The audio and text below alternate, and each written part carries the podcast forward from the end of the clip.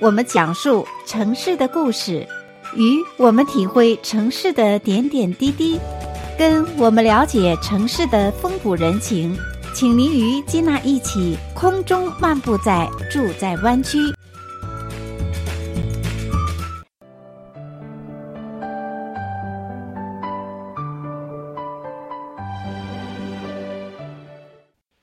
亲爱的听众朋友们，欢迎回到节目当中，继续来收听《住在湾区》的节目。我是金娜。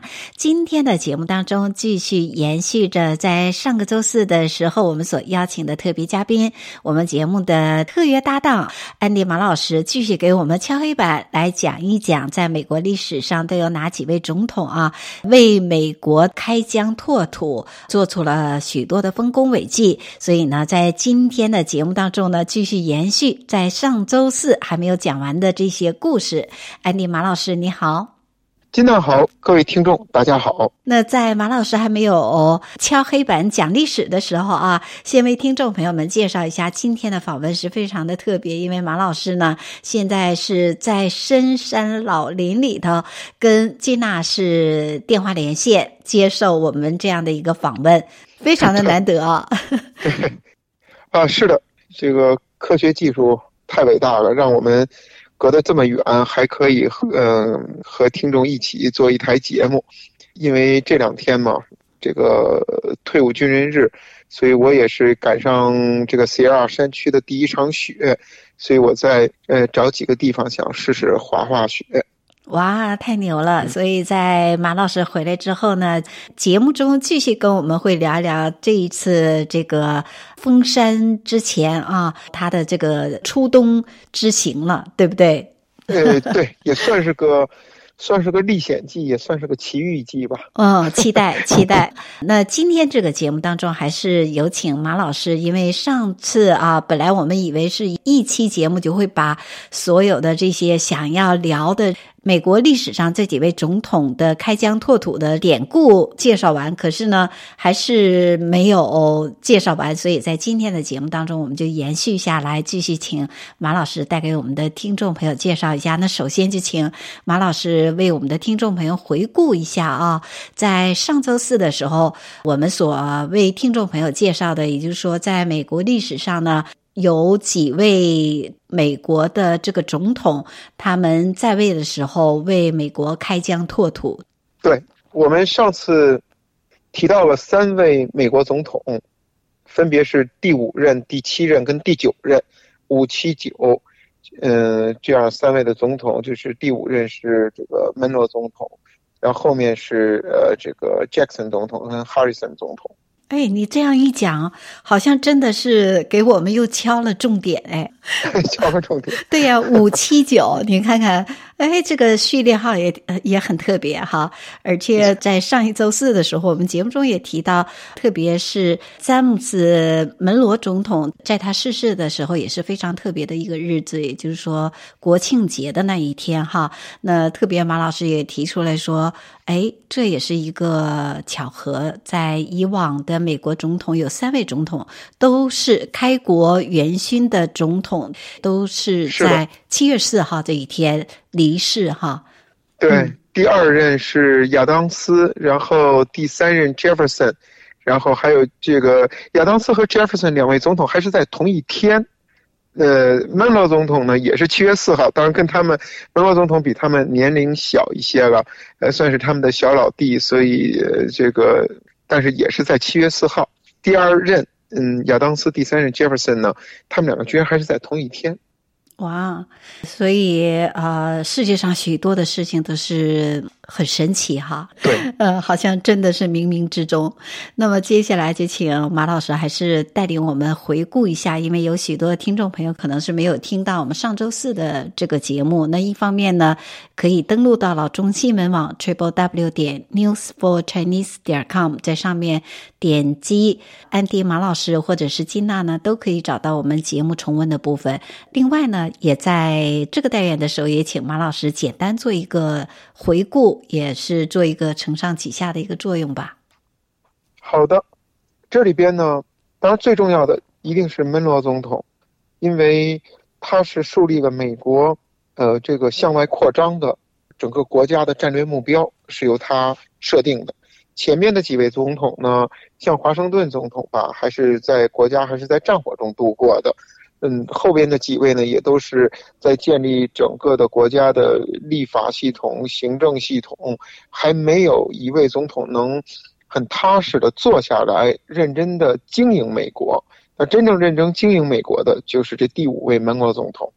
嗯，呃，所以他经营美国的第一件事情，就提出个所谓的后人后人给他的，就是。呃，定义的呃门罗主义，那就是说美洲是美国人的美洲，那让欧洲人呢不要过多的去去这个插手美洲事务，那他们已有的政治经济利益，美国人不去动，但是呢，美国的这个空间上有的真空，那通通是美国的，不许欧洲人动，所以在这个在这个大的原则上呢。嗯，当然，经过一系列小的，呃，军事政治上的摩擦。首先呢，门国总统呢，就是和西班牙先签订了，呃，几个呃几个这个我们说是和平条约也好，或者是战争的最后的战争呃这个呃结束的条约也好。所以，首先先把西班牙搞定了。嗯，这个是呃确定了美国在南方的基本的国境线。在今天的节目当中，就延续上个周四为听众朋友们所介绍的门罗总统之外的第七届总统和第九届总统，呃，杰克逊和哈里森，对吧？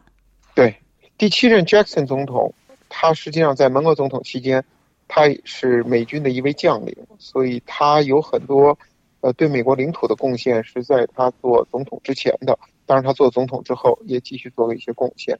那第九任呢，哈里森总统呢，他在总统的位置上的时间并不长，只有三十一天，但是他任前任美国总统之前，他呃帮助美国呢，也是向西边扩充了很重要的一个地区，就是历史上的西北地区。所以这是这两位总统呃为美国领土扩张呢做出的贡献。嗯，那说到这几位总统的开疆。扩土哈，其实也不仅仅这几位，对不对？在美国的历史上，其实还有其他几位总统。是的，对，呃，这三位总统，呃，之所以我把他拿出来特别介绍呢，是因为他们是在最靠前的三位对美国领土做出贡献的总总统，所以是他们对于美国这种领土扩张呢，他们起到了奠基的作用。嗯。呃，后边的很多总统呢，可能在他们任期之内，美国得到的领土面积按数值说，甚至会更大一些。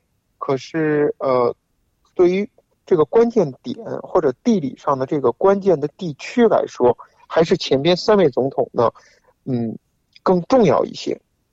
哦，这就是请马老师在节目中给我们讲故事啊，也让我们能体会到就是整个历史脉络的不同历史的特点和重点哈。好，那接下来呢，我们现在稍事休息，在下个单元的时候就继续来请马老师给我们介绍一下，在美国历史上为美国开疆拓土的第七任和第九任总统杰克逊和哈里森。我们现在呢，稍事休息，下两个单元的时候呢，继续分享给听众朋友们。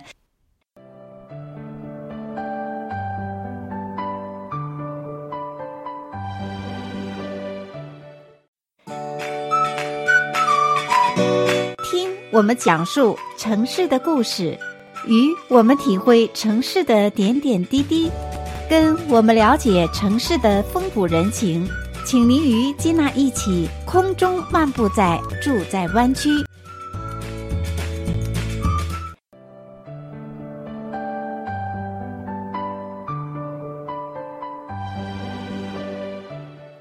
爱的听众朋友们，欢迎回到节目当中，继续来收听《住在湾区》的节目。我是金娜。接下来的单元当中呢，我们继续有请安迪马老师啊，跟我们再来聊聊在美国历史上几位开疆拓土的总统。安迪马老师，你好。金娜好，各位听众大家好。美国向西部扩展的这个历史，其实是一段很有意思的历史。应该这么说，比如说。中国人对自己的土地的扩展，从原来淮河流域到渭水流域，然后慢慢的走到后来九百六十万平方公里，我们始终是从正面的角度来评论我们自己的领土的扩展。那俄国人，当然我们说这里边有很多呃这样那样的我们不同的价值观，但俄国人也是正面评价的。只有美国人很有意思，他对自己领土的扩展呢，他是他是用。正面和负面两层意思，共同认识自己的领土扩展，所以这个也使得我们这里边就有很多特别有意思的观点和有意思的故事。有的时候，我们的就是说，我们自己的价值观或者价值取向，如果是比较单一的，或者是比较激烈的呢，就不太好掌握。美国人的这种就是，嗯，他不是褒贬不一，褒贬不一是说你是褒，我是贬，他是。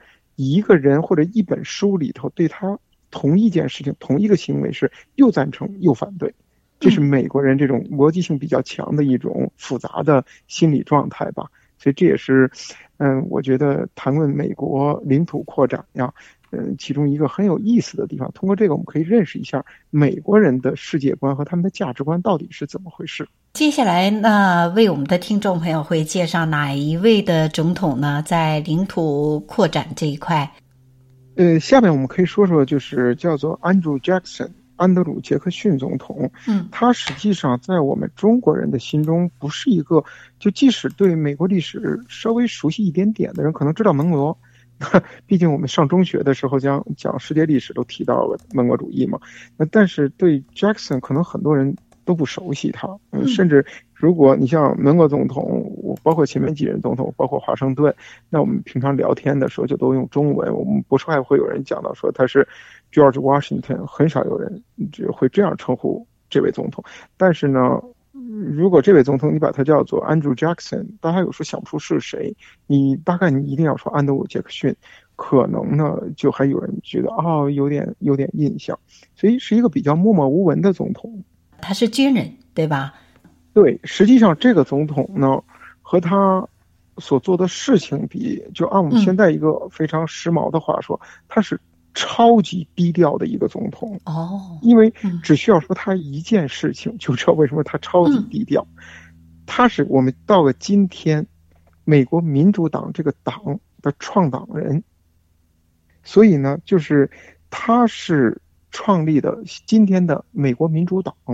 所以我们能看到的美国民主党是他创建的，当然他是在前边的民主共和党的基础上，民主共和党后来分裂成两派，一派叫做，呃，一派就是他叫做杰克逊派，另外一派是亚当斯派，他们两个同时出现在一个党，但是为了竞选总统，呃，亚当斯呢就是不能叫作弊吧，他就所谓的就是政治游戏的手段，嗯，把这个杰克逊呢就给。选下去了，因为那个时候是允许一个党里推出，就是谁愿意选就谁选，所以可能一次选举七八个人跑出来选总统，来自于两三个党。那亚当斯跟杰克逊是来自同一个党，但是到最后的关键时刻呢，亚当斯跟杰克逊的票是一样高。我们可能很多人知道，如果你票数一样高怎么办？由众议院投票决定谁是总统，就是不再交给选民解决了，交给人民代表 representative 去解决。那众议院当时呢会投这个杰克逊，呃，那当时亚当斯就和众议院议长说：“我，你只要把票投给我，我就将来让你当国务卿。”而我知道你在美国的很多政策上，你有你自己的抱负。我让你做国务卿，我全听你的，还不行吗？所以这位众议院议长就组织众议院当中他的铁杆议员把票投给了亚当斯。所以杰克逊是第一高票，但是由于没有过半数，居然没有当上美国总统。哦，所以他是在第七任的时候才当上美国总统。他对他第六任没有当上。嗯，那当然也跟他的背景有关系，因为他是一个草根出身的，从小的是一个苦孩子，哦、所以他对于那些呃如何运作国会这些事情，他他就觉得我替老百姓说话，老百姓给我选票，所以我就能当总统。嗯、他就是很朴素的这么一个想法。可是呢，在政治上是非常有建树的哈，是首位成功的通过了民粹主义啊、呃，然后建立了刚刚马老师为我们所说的现在的这个民主党。对，而且呢，现在大家最近聊选举，我们也可以说，其实呢，他还是因为当时美国的选举法在不停的扩展，能投票的人，最早你只有是白人基督徒有土地者，你说我有汽车，但是那年代没有汽车，你说我有马匹 没有用，对，你你有你有房地产没有？嗯，所以可能我觉得也是为什么现在华人对房地产这么认真，因为当年你没有房地产，你是没有投票权的。嗯，所以杰克逊总统是美国第一位由全体白人选出的总统。这在现在看来，政治正确看来，这是一个好像呃很可怕的说法，而在当年这是一个很进步的。嗯，就是他居然是由全体的白人男性选出来的。嗯，所以社会在不断的发展哈。社会当年走出这一步，我觉得已经很了不起了。是的，每迈出一步都有经历了许多年的这个不断的努力哈。那像刚刚我们提到的美国第七任的杰克逊啊，他在任的时候为美国拓展了哪一些的领土呢？杰克逊呢，他最主要的功绩就是把佛罗里达并入了美国。当然，这里边呢也有门罗总统，刚才我们提到的门罗总统的贡献。门罗总统呢是当时时任美国总统，Jackson 呢是当时的美国陆军少将。他一开始呢就是他是永远是在军界、政界、军界、政界，他是一个很有本事的人，所以政界需要他，就把他搬到当州长；军界打仗需要他，他就回来当将军。所以他和门罗是最后一位。开国元勋的总统，他是最后一位参加过第一次独立战争的总统。当然，他跟门罗的区别是，门罗那时是将军，他那时只是一个低级军官。所以，但是他也是最后一位参加过，就是一七七六年那次独立战争的总统。那从此以后，他就是美国哪里需要他，他就去哪里。那当时佛罗里达危机的时候，门罗总统就就想到了他，就把他从老家。已经从这个州长位子上退休下来的这个 Jackson，就把他叫回到军队里边，让他解决的佛罗里达。他到了佛罗里达，手到擒来。他只是告诉西班牙人说，佛罗里达的印第安人在向美军进攻，联合英国人进攻美国。如果你们没有足够的军事力量保卫佛罗里达的话，那就把佛罗里达交出来。嗯，非常的强硬哦。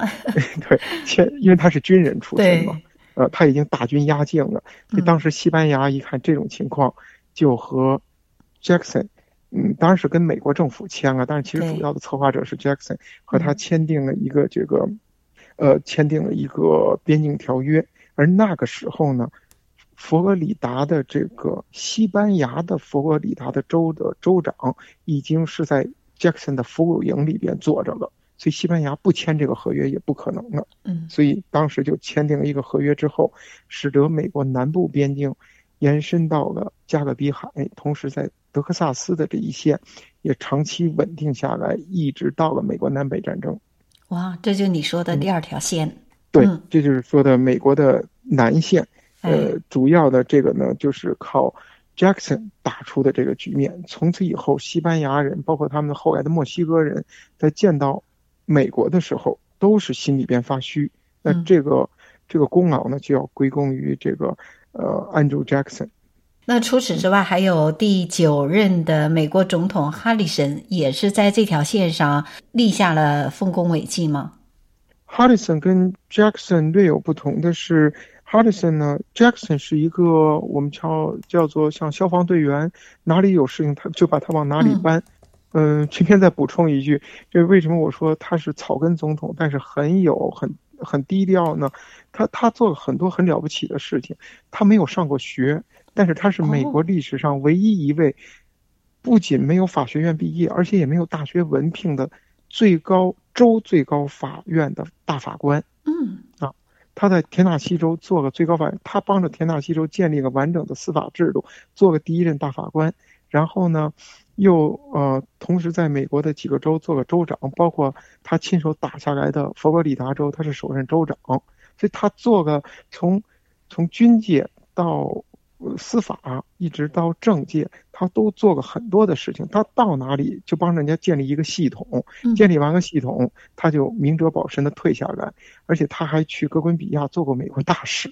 哇！所以呢，对，所以呃，和和这个 Harrison 比呢，Jackson 好像更像是这个救火队员。美国当时是哪里事情有事情就哪里找他，对。所以可见这个社会大学是更主要哈。嗯，呃，或者说 这就是为国为什么美国能居然在英国和法国的这种强权虎视眈眈之下，能建立一个新的强大的政权，就一定离不开这些有超长本领的这些先人们。对。太了不起了哈！听马老师讲历史真的是历历在目，很好玩的。借这个历史的一些典故，我们再看一些过往的这个历史的电影，其实更会有一些有一些切合点哈。对。那接下来呢，我们稍事休息，在下个单元的时候继续分享给听众朋友们。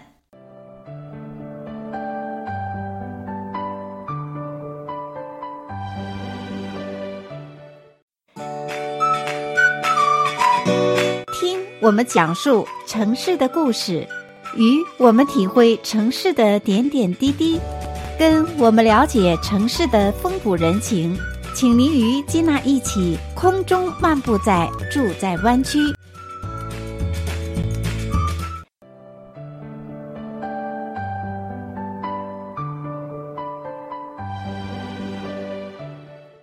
亲爱的听众朋友们，欢迎回到节目当中，继续来收听《住在湾区》的节目。我是金娜。接下来的单元当中呢，我们继续有请安迪马老师啊，跟我们再来聊聊在美国历史上几位开疆拓土的总统。安迪马老师，你好。金娜好，各位听众大家好。那后面呢，我们当然就是还有一任总统，就是这个呃，我们刚才要提到的，就是 Harrison。Harrison 总统呢，就。就更加低调了，那个以至于可能很多人，呃，唯一能记住他的一件事情是什么呢？是他最后的人生的一个悲剧。他是美国历史上任期就是在任，不是任期啊，在任时间最短的总统，他只在任了三十一天。哇，三十一天，嗯，那怎么又能实现说拓展了美国的疆土呢？他这一任总统呢，其实有很多的这个，呃，有很多的。特点就是他在做总统之前，他给美国做了很多的事情，包括他在向向这个呃，向他主要是向西边，就是向这个呃印呃印第安纳呀，这个我们刚才讲过，嗯，美国所谓的西北地区，不是现在的西北地区，嗯、是五大湖区，他们叫 Northwest Territory。他在这个地区呢，他。嗯，他为了西北地区，他做了很多的贡献，包括他最主要的战争就是在这个地方。他从呃，他从一个军人，呃，军人的身份，先是在这个地区打仗，在这个地区打仗呢，又在这个地区呢，他还有一段很浪漫的历史。他在这这个地方看中了当地法官的女儿，然后还娶了这个娶了这个法官的女儿。当时法官看到他只是一个上尉，说你：“你你娶我女儿，你怎么养活她呀？”然后他当时呢，还跟法官就那个年代嘛，军官还有一把剑，他就跟法官呢要试试比剑，所以呢，他把法官打败了，然后他就说：“我就是靠这把剑来养活他。”当然呢，后来也证明了，就是这个意思呢，就是说他后来是从军从政，做个将军，做个总统啊，这就是他养活家的本钱。嗯，当然也历史证明了这一点。所以他在这之后，又在这个地区呢，把这里慢慢经营成所谓的西北地区，然后他，呃，使得西北地区这样，他就可以进入国会了。虽然他在国会没有投票权，但他已经可以去国会，有代表在里边去旁听国会的事情了。那之后，他就让西北地区建立了第一个州，就是我们现在的印第安纳州，他也是这个州的第一任州长。那当然了，西北地区如果说只是一个印第安纳州，绝对。没办法体现他的功绩。那真正意义下的西北地区，如果听众们现在有个手机，打开地图可以看看，印第安纳的西边就是伊利诺伊，然后它的上面的明尼苏达、威斯康星，然后它下面的这个呃密苏里，这几个州放在一起叫西北地区。嗯，这是这一片地区都是他在做军人的时候，他领导的军队打下来的地方。嗯、那。只是其中最后呢，西北地区分成了南区、北区。南区呢，最主要的就是印第安纳，他是印第安纳州的第一任州长。也就是说，这些疆土已经是在他就任总统之前就已经是开疆拓土了，对不对？对，嗯。嗯然后在他这个做了总统之后呢，他又继续，因为这是他当年的这个，可以说他当年的功劳嘛。然后这他也是他熟悉的一个地区，所以他又在这个基础上呢，继续稳固这个地区。但是呢，只是可惜呢，他只做了三十一天的总统，但是他所给西北地区打下的这个伏笔，使得美国人因此。能走向了后来更广阔的，就是所谓的中西部，一直到太平洋沿岸。因为从从宾夕法尼亚，从宾州，那再往再往西边就是就是 Ohio，然后就是印第安纳。呃，当时美国人的移移民开垦的路线是在这个方向上，他在这个方向上等于说为美国人打开了一扇大门，从此美国人才能继续往西边走。嗯，这个也是这个可以说，嗯，没有他呢就。美国向西部进进展的这个速度肯定会就会慢下来。总体上来讲呢，也就是说，美利坚这个领土的扩张啊，基本上，呃，马老师给我们分了是三条线，其实是三条线，对不对？对。西北地区、南部的地区，还有哦东北地区。